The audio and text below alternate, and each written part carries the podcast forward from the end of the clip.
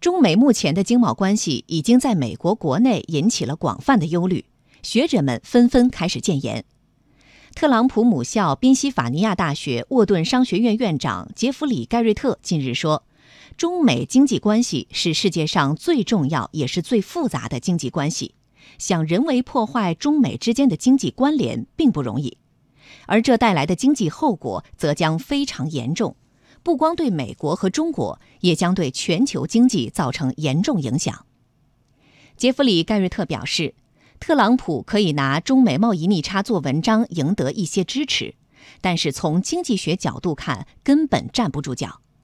他还认为，特朗普现在做的是正在破坏中美关系的稳定，想的是零和局面，这是非常危险的想法。美国上一次有这种想法是在二战之前，也带来了灾难性的后果，因此美国不会继续走向这条道路。杰弗里·盖瑞特说：“美国从中国的经贸关系中得到很多好处，主要有两点：